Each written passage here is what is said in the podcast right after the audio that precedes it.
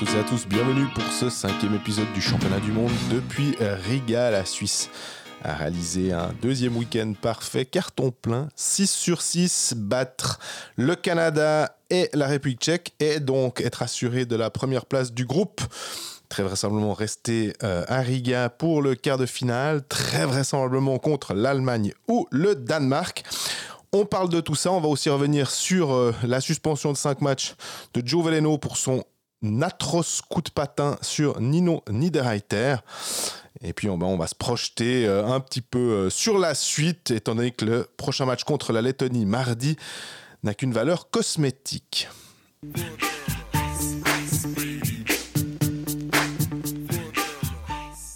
Salut Greg. Salut Jean-Fred, la forme? Bien et toi? Ça va pas mal, ça va pas mal. On, est habitué maintenant à la victoire. Hein. Il me semble que ces deux dernières années, euh, on a plus de victoires que de défaites quand même, hein, d'assez loin. C'est loin qu'on puisse dire. Euh, là maintenant, ça fait 6 matchs, 18 points, 2 victoires ce week-end. Il y a beaucoup de Suisses dans la patinoire, c'était très chouette. Mhm. Il y a beaucoup de Tchèques aussi. Euh, d'ailleurs, j'ai fait une petite observation, c'est le côté très analytique de Colfax. Mais pendant les tiers temps, il y avait beaucoup moins de Tchèques dans la patinoire que de Suisses. Et pendant le match, il y a beaucoup plus de Tchèques. En gros, je pense que les Tchèques sont beaucoup plus présents au niveau des buvettes que les Suisses. Ça, c'est mon analyse euh, après ce week-end. Merci pour euh, d'être présent pour Colfax. Puis on se voit mercredi pour d'autres analyses euh, très importantes du championnat du monde. Autre analyse que, que où tu étais très très bon, c'était quand on les entendait gueuler Berchi, Berchi. Puis en fait, on s'est dit, ah non, c'était quand même un peu. Plutôt du Tchéchi, mais on voyait Berchi. Moi, je, il jouait pas. Ils se sont dit, mince, on est venu que pour lui.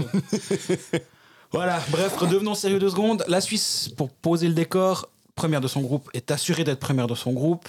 Euh, au moment où cet épisode euh, est publié, donc à 17h heure suisse, on ne sait pas encore si la Suisse est assurée de rester à Riga, mais elle est à 99,9% sûre de l'être, parce qu'il faudrait que le Danemark batte coup sur coup la Suède et la Finlande le lundi, mardi, pour empêcher la c'est compliqué. Hein. Mais pour passer devant la Finlande, en fait, et faire que la Finlande est quatrième. Et donc se prend. Euh, le premier du groupe, et à ce moment-là, voilà. Voilà, donc en fait, on est tous contre le Danemark.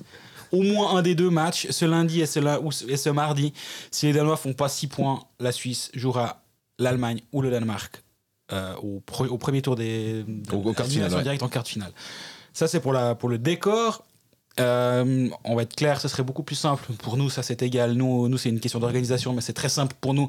Pour l'équipe de Suisse, ce serait, très, ce serait quand même vraiment bien de rester là, à Riga, de pas devoir changer, de pas, de, pas devoir changer d'hôtel d'habitude, de voyager bêtement, de devoir prendre un avion pour aller à tempérer, etc. Et se farcir la Finlande chez elle. Et se farcir la Finlande, alors ça c'est la cerise sous le gâteau.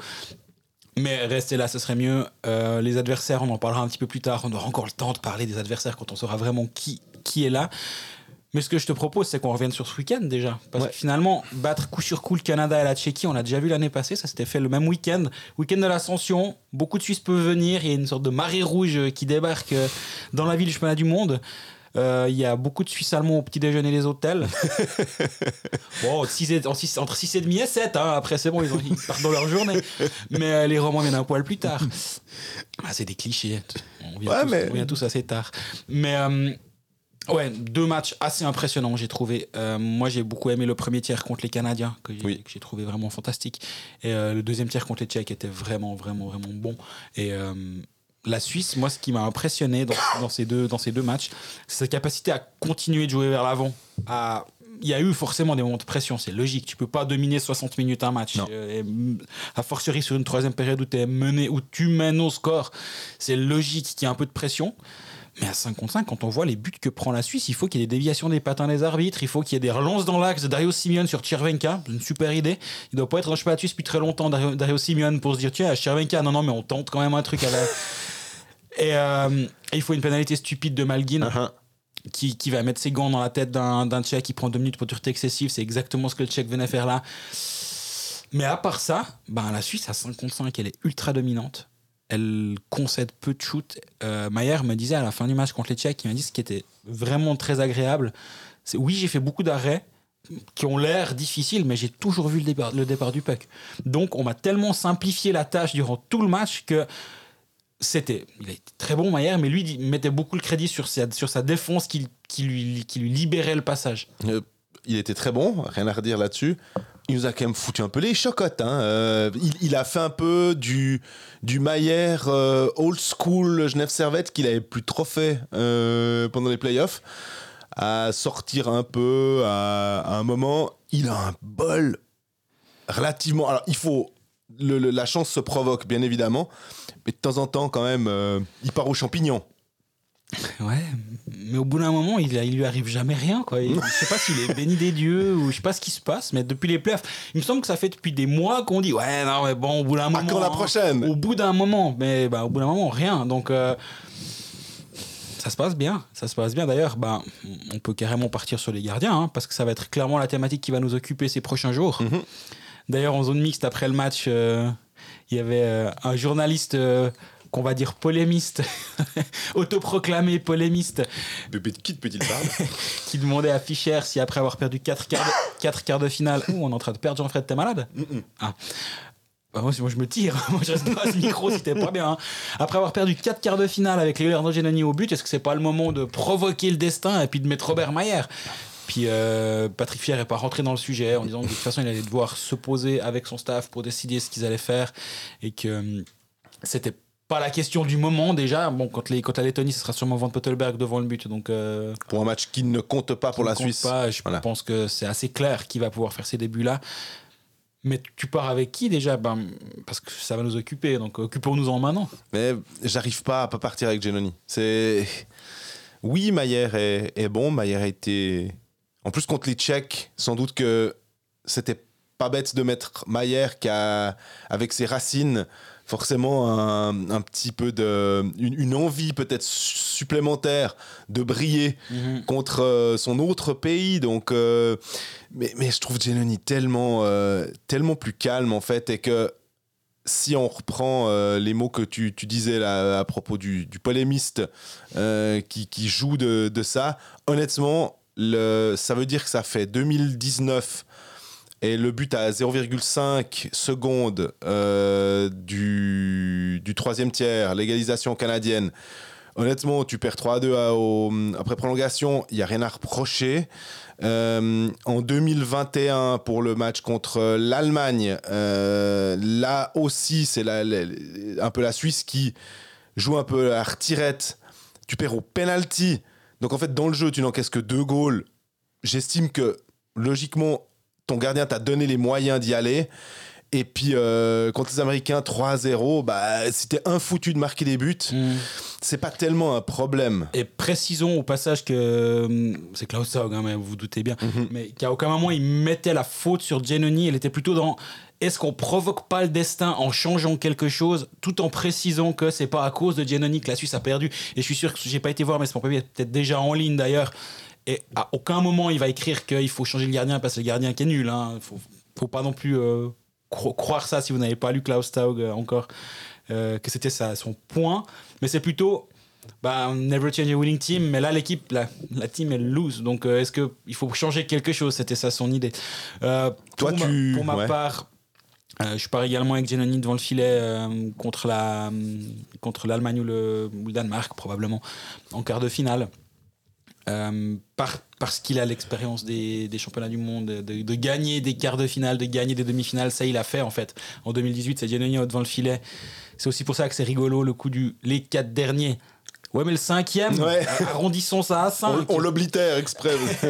Mais euh, ouais, en 2018, c'est lui qui va gagner le quart. C'est lui, enfin lui, c'est la Suisse avec, avec lui que la Suisse gagne le quart et la demi-finale. Mais euh, après, il y a aussi une autre question, c'est est-ce que tu alternes vu qu'il y a des matchs qui sont très rapprochés? Oui. Euh, te- en te disant si on gagne la demi, ce serait bien d'avoir un gardien reposé pour la finale, ce qui s'est eu fait par le passé, notamment en 2013. euh, où il fait l'alternance jusqu'au Mhm. bout pour mettre Gerber devant le filet. lors finale. Gerber, ouais. Gerber. Euh, mais ça, c'est de la musique d'avenir. On aura le temps d'en reparler vendredi si ça se passe bien. Mais euh, au-delà de ça, moi, je pars aussi avec Leonardo Giannini devant le filet. Euh, J'ai l'impression que c'est quand même son, son numéro 1. Je, je vois c'est ça comme ça. Il a l'expérience, il a, il, a, il a plus d'expérience. Et euh, mais laissons-nous surprendre quand même. aussi. Est-ce que Klaus Zaug a planté une petite graine dans, Dans dans le- l'esprit. dans l'esprit de Patrick Fischer en parlant de changement, changement de ligne? On parle souvent du brasseur Christian Dubé euh, du côté de Fribourg-Gotteron. Alors là, c'est un peu moins extrême. Mais euh, Patrick Fischer a un petit peu brasser ses lignes. Il a mis pour la première fois en carrière, selon lui, à la fin du match, euh, il l'a dit, Enzo Corvi à l'aile. Ouais. Alors là, Quand on a vu le, le line-up, Corvi à l'aile, est-ce qu'on l'a déjà vu à l'aile? Parce que dans le genre, dans le genre centre naturel, hein, on est d'accord que des euh, Saint-Heller, que des Turkauf, euh, Berchi peut jouer les deux positions. voilà. Euh, Corvi, on- à aucun moment tu te dis il peut jouer à l'aile. Richard aussi, ça, il fait un peu. J'ai un peu l'impression que c'est. Il peut le faire, ouais. Mais est-ce qu'on l'a beaucoup vu à l'aile? C'est- assez rare. Euh, Malguin euh, le, le- le Fait très bien. Et euh, l'une des justifications justement de Patrick Fischer, c'était de redonner une ligne à Denis Malgin.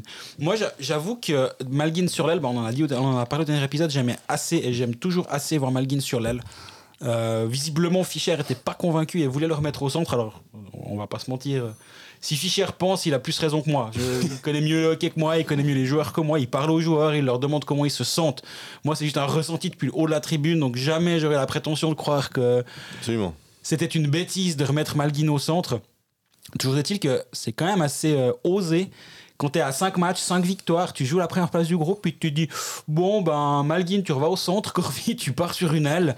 Euh, ok, bah, ça a fonctionné. hein. Euh, lui, la justification de Patrick Fischer, ce qu'il nous a dit enfin, en zone mixte à la fin du match, c'est pour réveiller un peu ses joueurs. Parce qu'il il disait En fait, quand tu.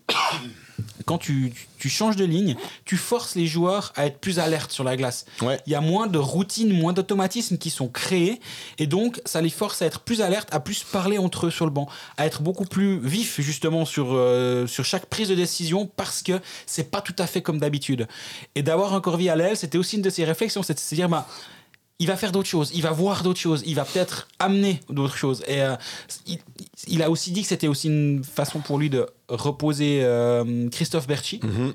Euh, il lui fallait un ailier parce que Berti était à l'aile et avec son, sa- ses, ses deux trois petites permutations, il, il mettait Berti au repos, qui était toujours à la limite selon lui. Mais ça, j'ai pas compris. Je pense que c'est son jeu et la, la dépense énergie- d'énergie, comme Andrea Glaus Ariès, Ouais. les, les deux étaient au même niveau.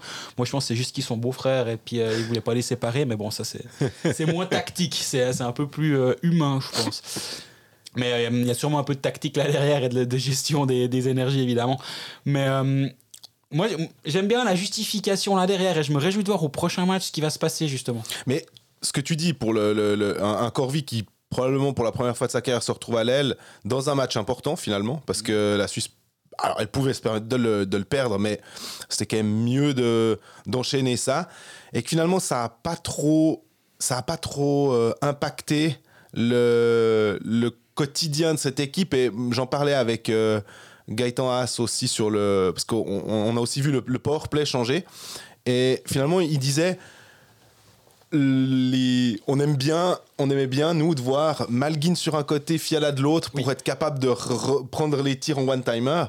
Puis il disait ouais, mais en fait le- c'est plus habituel maintenant. Là, il avait mis Fiala et Ishier, Oui. donc deux gauchers, ce qui fait que ça empêchait d'avoir des deux côtés ces tirs. Mais il disait mais ça surprend un peu plus. Nous, ça nous, ça permet d'avoir un peu plus de latitude, puis que le power play euh, en club, on a l'habitude, on le joue pendant toute la saison, c'est à peu près le même.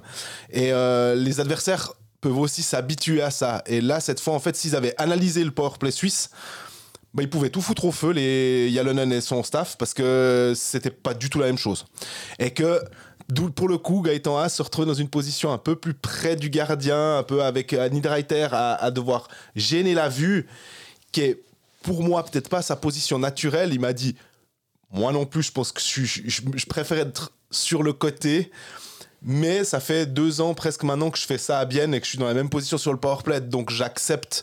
Et que quand on joue avec des, des, des super joueurs comme ça, ben, je voulais on dire, si la question c'est si tu préfères être sur le power play à cette position ou pas sur le power play, la réponse, je pense qu'elle doit quand même un peu fuser.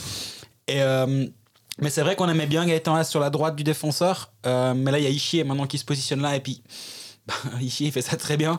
Et c'est intéressant de voir que le premier but de l'équipe de Suisse tombe en power play, justement. Mais pas d'un des euh, joueurs de NHL où le Romain Lefebvre me disait à la fin du match un demi-NHL euh, qui est Gaëtan Haas, mais par lui-même, par Romain Lefebvre. Et, euh, d'un côté, c'est pas totalement euh, illogique. On est vraiment en train de te perdre. hein. Non, non, non, mais j'ai un truc dans la gorge, c'est tout. À, à gauche, t'as as Malguin, euh, t'as Fiala, pardon, Oui. qui peut, qui peut tirer. À droite, t'as quand même Ishier qui attire beaucoup l'atte- l'attention parce qu'après, il y a une connexion avec Niederreiter en fond de zone. Absolument. Et là aussi, ça force la défense à, à vraiment être présente là. Et le fun, il se retrouve un tout petit peu plus seul à la bleue où on se dira, bon, ben, à lui de nous battre finalement, j'ai l'impression. Et Ça me fait aussi penser à certaines stratégies de basket quand t'as un gars comme Stephen Curry en face, ben, tu dis, on veut, juste que lui ne nous batte pas. On verra bien si, c'est quelqu'un d'autre, si c'est un des moins, des, plus, des moins grands stars, on va dire, mais c'est pas lui qui va nous battre. Et là, je me demande si la défense est là aussi un peu en train de, de parier sur un côté ou l'autre et puis de se dire, ben voilà, si ça vient de Leffel, ben lui on le connaît peut-être un petit peu moins que Nico Ishier ou Kevin Fiala qui sont à un point par match en NHL, ce qui est logique. Si t'as Kubalik en face, bah tu penses pas aux défenseurs à la ligne bleue. Nous, hein, les tacticiens, et j'imagine, mais c'est quand même assez naturel. Kubalik, on a vu, il a quand même marqué. hein. Eh ouais. Mais c'est logique que tu vas plus faire attention à Dominique Kubalik sur son one-timer d'un côté plutôt qu'au mec à la bleue en disant bah, si c'est lui qui tire de la bleue, je sais pas. Kubalik, ben je sais quoi. J'allais dire, Kubalik, euh, ce, ce- but, c'était un peu comme euh, Ovechkin en, NHL. On sait. Euh, on peut faire toutes les théories qu'on veut. Tout le monde sait où c'est sa place de prédilection. Mais ça empêche, ça n'empêche pas que le tir part au fond. Et, et- et là, Kubalik, eh ben, avec un Chervenka aussi qui est quand même capable. euh, quel joueur C'est pas à toi que je vais dire ça, étant donné qu'il fait partie de, de ces joueurs que tu. Euh, ah, vénérer, c'est peut-être un peu beaucoup, mais, vraiment, mais bien, excessif. Mais Corvi, Chervenka et tout, et, et on voit que. Après, je me mouille quand même assez peu. hein. Ouais, alors, Je prends des bons joueurs et puis je les aime bien. C'est- c'est- Ça- Omar. Kartikainen. Mais, Bah, ils, sont, ils sont assez différents, Mark Artikainen, mais ouais, c'est pas, c'est pas trop de. mais là, Je vais pas trop faire le malin, aller chercher des, des ailiers de quatrième ligne et puis dire ouh j'aime bien machin. mais là, Kubalik, il a été euh, dans sa, sa place de prédilection pendant ce championnat du monde en plus. Alors, il, il, il- il collectionne ses plombs de la bleue, et puis, euh, bah, c'est passé, quoi. Donc, euh, Mais au final, c'est passé pour la Suisse surtout. Et euh, bah, moi, ce que je te propose, c'est qu'on fait une petite pause et puis on revient derrière pour parler de la suite.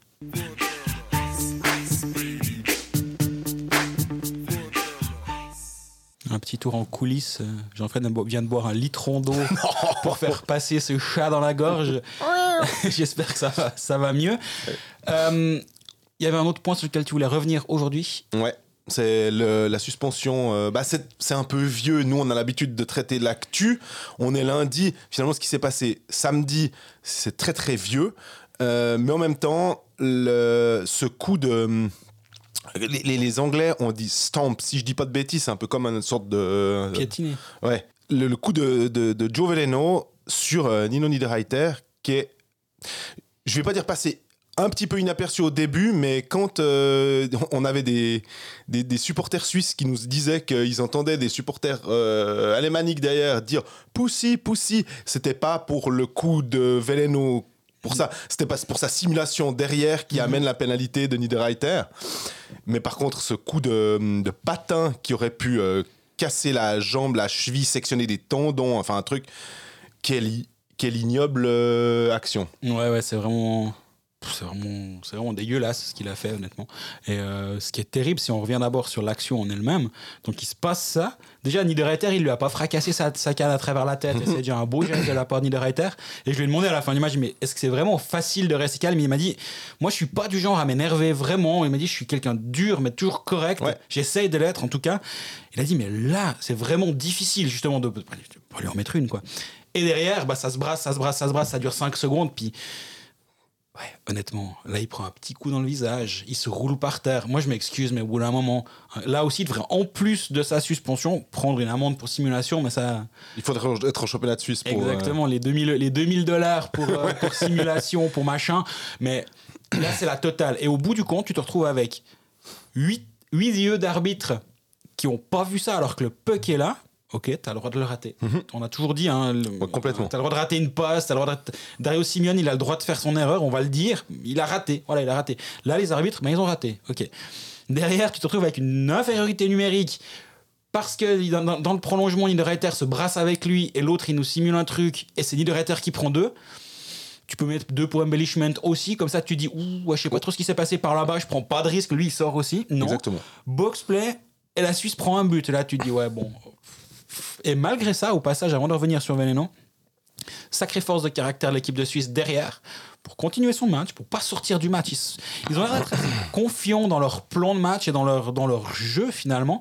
De dire, ok, on est mené, c'était la première fois du tournoi qu'ils étaient menés sur ce but de Toffoli. Mais derrière, ça a continué. La machine était là, était lancée et euh, moi j'ai trouvé ça assez impressionnant. Veleno donc termine son match. Euh, on sait toujours pas pourquoi, comment, mais il était, il était, au- dans le- il était sur le match, enfin sur la glace jusqu'au bout. Très rapidement, ça a gueulé, mais pas qu'en Suisse. Ça a gueulé au Canada aussi. Et la, la scène a vite traversé l'Atlantique. Ah ouais. Et, euh, et tant mieux. D'ailleurs, les médias canadiens s'en sont emparés. Euh, Il y a eu des, des, des, des mots or- orduriers. des, enfin, ils, ils ont vraiment pas- Disgrace, hein, notamment. euh, Voilà. Puis il y a Vander Kane aussi. Alors lui, c'est qui est aussi allé de son, de son tweet en disant ben, c'est pour ça que les, les bagarres existent sur la glace parce que ça permet aussi de réglementer certaines choses. Si les arbitres, il l'a pas, il l'a pas dit sous l'angle de l'arbitrage, mais c'est aussi ça. C'est en gros. T'envoies ton goon sur la glace contre machin, puis tu dis ok t'as voulu faire ça, bah viens on se bat les deux, on sort les deux, puis en fait euh, bah c'est aux échecs quoi. Tu, tu vas prendre le cavalier avec ton cavalier quoi. Et tu- bah, pas Vincent hein, l'autre. Puis tu vas- mais puis, puis si tu te ramasses le goon en face, alors Veleno, c'est pas un petit, hein, euh, Ouais, t'envoies ton pion contre le cavalier, effectivement aussi. mais il va, il- je pense qu'il va, il va manger sévère hein, euh, contre un, un gars. Et- Après, j'ai jamais été tellement Moi, je suis totalement peu. Enfin, je suis assez peu favorable à au, ça. au bagarre, mais je, peux comprendre le, contexte de la part d'un joueur de, de, de NHL aussi. Mais après, à la fin du match, Manny Niederreiter a, a été très ferme euh, en zone mixte en disant que c'était intolérable, inacceptable et qu'il espérait que l'IHF allait, réagir, n'allait pas laisser passer ça parce que c'est- des comportements qui ont, qui ont rien à faire sur une patinoire et il a complètement raison. Euh, L'IHF, j'allais dire, ne s'est pas fait attendre. Ouais, ça va, le lendemain, ils ont communiqué. Mais c'est vrai qu'au bout d'un moment, on, on sentait que le temps passait et puis on commence à se dire Ouais, ouais, mais attends, il y aura quand même quelque chose. J'ai envoyé un mail à l'IHF qui m'ont dit Ouais, ouais, on communique pas sur les, les- les procédures en cours. Je dis Bon, Procédure en cours, donc au moins. Au moins, elle est en cours. visiblement. Mais après, est-ce que c'était juste un terme générique pour dire. euh, parce que bref, je ne sais pas. Je me suis renseigné à, à gauche et à droite. On m'a dit Tu verras, ça va être communiqué en fin d'après-midi, mais par contre, je sais pas quoi. Je dis ah, bon, bah, super. Et là, on peut s'attendre à pas mal de choses. Euh, en NHL, pour un coup, pas tout à fait semblable, mais un joueur avait pris une trentaine de matchs de suspension dans les années 2000. Là, il a pris 5 matchs. Honnêtement, ils n'ont pas réfléchi beaucoup plus loin. hein. Non. Ils ont dit il reste combien de matchs au Canada si tout se passe bien? 5. Bon, bah, 5. Bah. Voilà. Fin du tournoi, tu tu rentres à la maison. Sinon, tu voudrais que. Alors, en fait, euh, on pourrait se dire tu fais une Chris Simon, tu lui mets 30 matchs. Ok. Tu mets 30 matchs avec le Canada. Hein, on est d'accord, puisque ça n'a pas de. C'est pas sur une, un- une glace NHL, il n'y a pas de raison. Bon, bah, il va jamais être sélectionné. C'est son championnat du monde, à peu près. Puis voilà. Donc, en fait, 5, c'était presque la, la seule chose à faire qui, qui avait une certaine logique, même si dit comme ça, ça, ça paraît faible comme sanction euh, par rapport à ce qu'il y avait eu euh, comme, comme autre sanction. Parce que, ben, est-ce que tu mets quoi? Tu dis, eh, mais alors, si jamais il a plus jamais le droit de jouer à un jeu des Jeux Olympiques ou. ou- ou- Surtout que on, on parle du Canada aussi. Et je me demande de dans quelle mesure le Canada va peut-être pas agir en disant bon, bon, on le sélectionne plus. Oh, exactement. On va pas faire des grandes vagues, on va pas le, on va pas le suspendre à l'interne ou j'en sais rien quoi, puis communiquer. On va juste plus prendre euh, Veleno au mondial. Puis, puis tant pis, il a, il a, il a, il a pas fait honneur au maillot qu'il portait en, en se comportant de la sorte. Moi, j'aurais bien aimé que le Canada agisse directement. Le lendemain matin, ils savent qu'il y a une procédure, ils savent qu'il va être suspendu. Je veux dire, faut, faut pas, faut pas avoir fait OK à l'Uni pour savoir qu'il va se prendre une suspension. Tu viens le matin, tu dis nous, Hockey Canada, on n'attend pas la décision de l'IHF. Euh, L'avion de 9h15, il y a Javelin dedans. Euh, il a pris ses clics et ses claques, il est parti et euh, on va jouer sans lui la fin du tournoi. Ça, j'aurais trouvé vraiment classe de la part de Ouais. Canada. Ils l'ont pas fait. Je, en un sens, je, je le comprends en se disant, mais on sait jamais, euh, on sait jamais. Le juge unique, euh, Reto Steinman est complètement- le Reto Steinman de l'IAHF. Le Canada c'est, a dit qu'ils ils acceptaient la Ils sanction. hein. Et ils supportaient, support, ouais, ils, ils soutiennent même la sanction qui a été infligée à leurs joueurs. Mais s'ils viennent avant puis disent, indépendamment de la décision de l'IHF, Ouais. Jay Veleno est suspendu à l'interne pour une durée indéterminée, tu dis ça, puis après, t'attends, tu regardes ce qui se passe. Mais il m'a manqué ça, je dois avouer, pour, euh, pour que l'affaire soit bien traitée, je trouve, de toutes les, de toutes les parties hein, impliquées. Après, leur communiqué, il va très bien. Ils disent, bon voilà, lui s'est excusé. Très bien, la belle affaire. Ma foi, voilà, il a fait une erreur. On va pas non plus euh, Enfin, on va, pas non plus euh, l'interdire du hockey puis lui retirer sa licence à vie. Et puis voilà, il a fait une grave erreur. Ouais. Il a été sanctionné. J'espère qu'il le sera encore par Hockey Canada et qu'il ne sera plus sélectionné, en tout cas à un moment. Mais euh, en tout cas, son tournoi est, est terminé. Par chance, le tournoi de Nino Directeur continue. Mhm. Parce que là, honnêtement, il, il, il peut vraiment mettre un terme à son tournoi sur, cette- sur cette action et puis passer un Voir- été, un, es- un été assez chiant derrière. Donc, euh, coup de bol sur ce coup-là.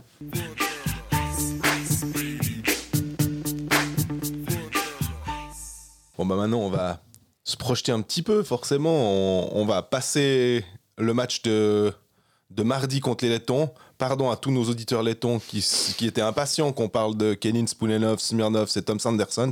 Alors, je veux quand même juste rajouter un tout petit truc. Ouais. Euh, petit sujet sur Blick à lire aujourd'hui avec Nino Niederreiter qui va défier son idole de jeunesse, Haris Vitolinch. Euh, les, les- les jeunes auditeurs. euh, On les a perdus. on vous revenez dans 5 minutes. Non, j'exagère. Mais c'est un ancien joueur de Coire, notamment, fin des années 90, en Ligue B, qui a, étalé la Ligue B année après année. Promotion avec Coire. Euh, et Coire, ben, Nino Niederreiter, Nino Niederreiter est de 92. Donc quand Vito Lynch est allé à la Ligue B, dans les gradins, il y avait Nino Niederreiter. Puis il m'a vraiment dit, il m'a dit c'était mon idole. Il dit, je voulais être Harris Vito Lynch. J'avais le numéro 11. Parce que Harris Vito Lynch avait le 11. Quand il n'avait pas le maillot de, il a, il a le key player, parce que c'est pas le poste suivant, Ouais. c'était le UBS key player à l'époque. casque argenté. là. casque argenté. Et euh, il m'a raconté ça. Puis je trouve que c'est une assez chouette histoire. Euh, sa rencontre avec Vito Lynch ici à, à Riga, il lui avait pas beaucoup parlé parce que bah, forcément il, il avait 10 ans à l'époque au moment où il est parti de, de Coire pour aller à Turgovie, si je- me rappelle bien. Et ensuite, il a fait une carrière. Il a été entraîneur. Il a été entraîneur de la Russie, entraîneur assistant de la Russie. Euh, il a entraîné en KHL. Il a succédé à Arnaud Delcourteau brièvement. De toute façon, tu savais, quand tu, quand tu succèdes à Arnaud Delcourteau, tu t'assieds sur un siège éjectable et puis tu attends Mhm. que ça saute parce que tu, tu peux pas. Ça, c'est, c'est le pansement post-Delcourteau qui était venu. Malheureusement, il n'est pas, resté- il est pas resté longtemps. Puis là, il est sélectionneur de la Lettonie pour ce mondial à, mondial à domicile. Donc voilà, on a parlé de la Lettonie. Mais en parlant de Nino Niederreiter, je sais pas si ça t'a fait la, t'as eu cette même impression que, moi quand on a pu le, voir en, t-shirt euh, lors des, interviews qu'on peut mener avec euh, les joueurs euh, de l'équipe nationale. Je me dis mais c'est un, joueur qui est fin. Enf- Enfin, c'est une pièce, mais je je le pensais plus, plus carré, plus plus costaud et j'ai l'impression qu'en fait il est très euh, euh, très fin comme euh, comme joueur je pense qu'il doit quand même peser ses plus de 90 et quelques kilos mais je le trouve assez bien dessiné et, et pas forcément un espèce de, de buffle je sais pas si ça t'a fait la, la même impression j'ai pas, j'ai pas eu d'impression. ok Désolé. et, parce que je, me disais que il allait quand même assez vite Mhm. et que hum, il- je- je- qu'il avait une, une morphologie peut-être un peu plus euh, svelte, je sais pas si c'est le cas, mais que quand il est entré dans la ligue et que je me suis demandé si c'était aussi une, euh, façon de se, mettre euh, comme un peu à jour pour pouvoir toujours suivre le mouvement de cette NHL en 2023 finalement. Donc si on, poursuit notre on, va un peu plus dans le futur et puis on se projette à, jeudi pour ce quart de finale.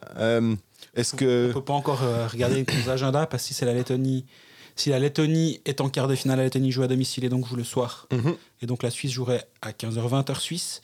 Et si la Lettonie n'est pas qualifiée, la Suisse en tant que première du groupe jouerait le soir à 19h20. Ouais. Donc euh, on peut pas encore, euh, vous pouvez pas encore mettre dans vos agendas, mais réserver le jeudi pour le pour le quart de finale.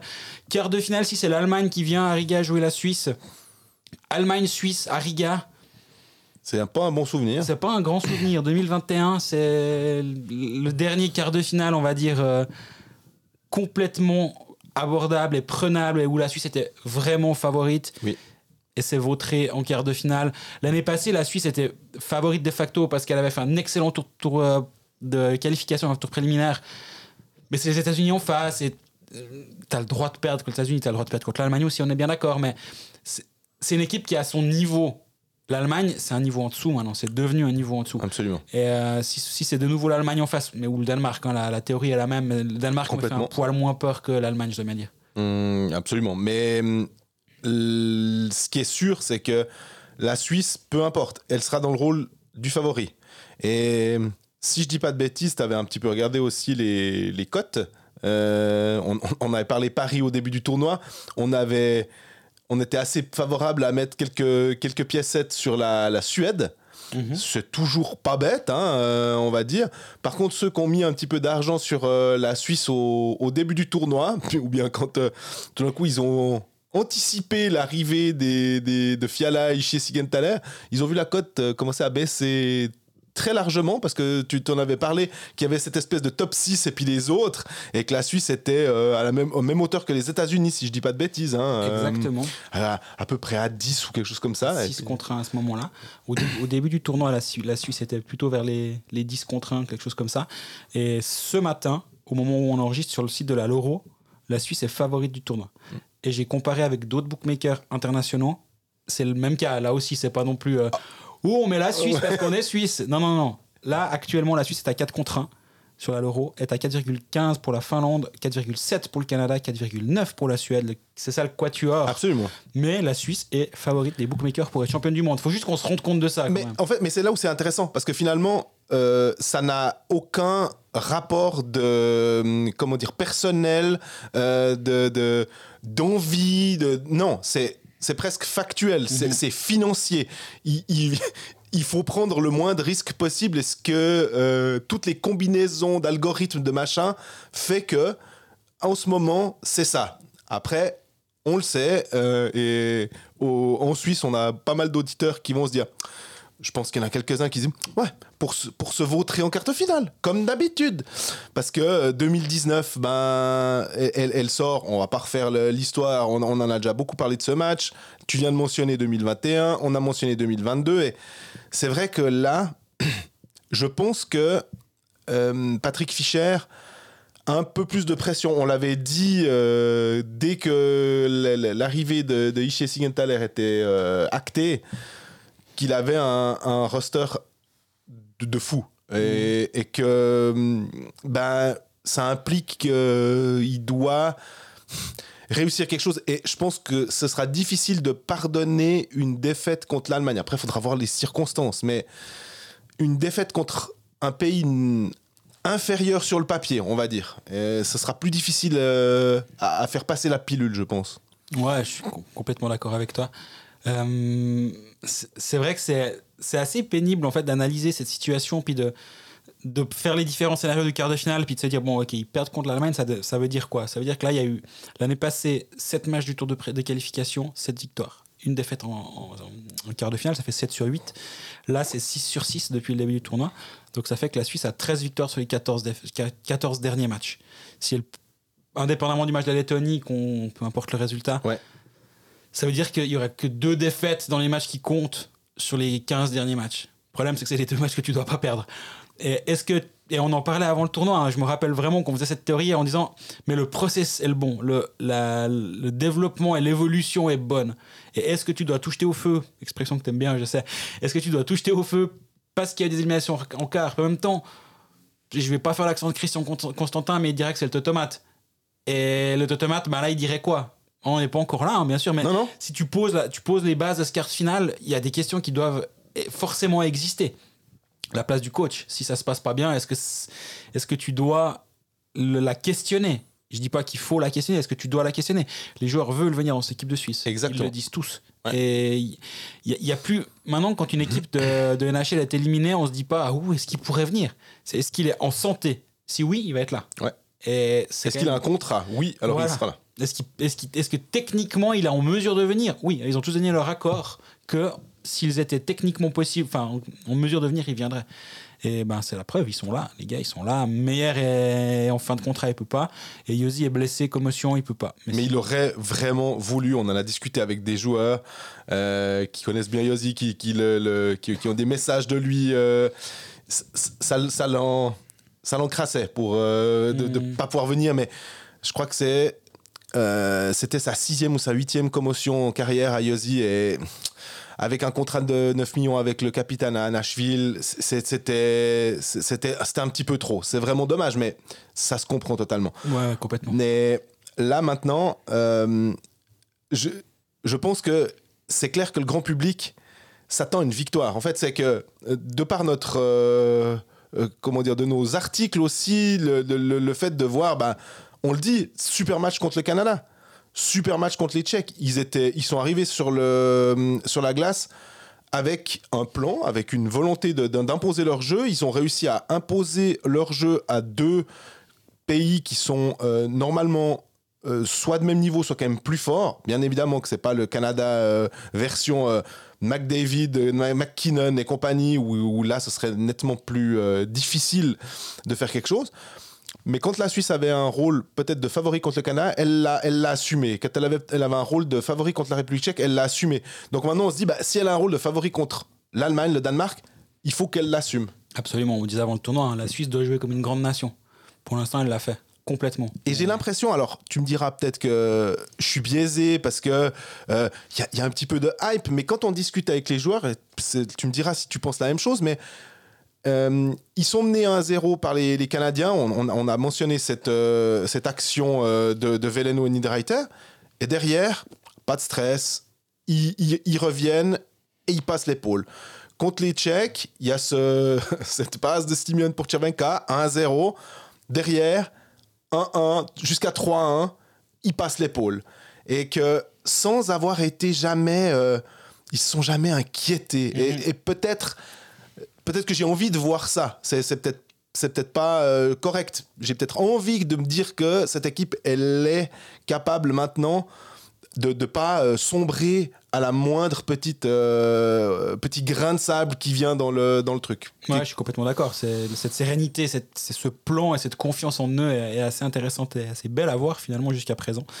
Et ben on attend qu'une chose, c'est qu'ils continuent comme ça en quart de finale et qu'ils prouvent que ces résultats-là, c'est pas pas du au hasard, c'est pas euh, juste parce que c'était le tour préliminaire puis que les autres euh, étaient euh, en dilettante. Non, c'est parce que l'équipe de Suisse était la meilleure équipe sur la glace quasi tous les soirs ou tous les soirs depuis le début de ce tournoi. Comme tu disais, tu as utilisé le mot hype. Bah, j'aimerais bien réécouter ce qu'on disait après le tour préliminaire l'année passée. C'était la même, le même scénario. 7 matchs, 7 victoires, qualification en quart, tu joues le quatrième de l'autre groupe, le- les États-Unis. Puis bah là, ça s'est vraiment pas bien passé. Et puis le- la, la hype est retombée en, en quelques minutes. Ben, à voir si on a une deuxième déception de suite, auquel cas on fera, on fera le bilan ou on préparera une demi-finale. Mais ça va, ça va être intéressant d'analyser ça. On a encore un peu de temps. hein. Cette, Mhm. cette, euh, cette qualification, elle, elle- elle nous embête presque. Parce qu'on sait déjà que la enfin, qualification, ça on s'en doutait bien, mais là, cette première place assurée, ça nous donne deux jours de plus pour faire des théories sur, le, sur la suite. Bon, on les fera quand même. Hein. Exactement.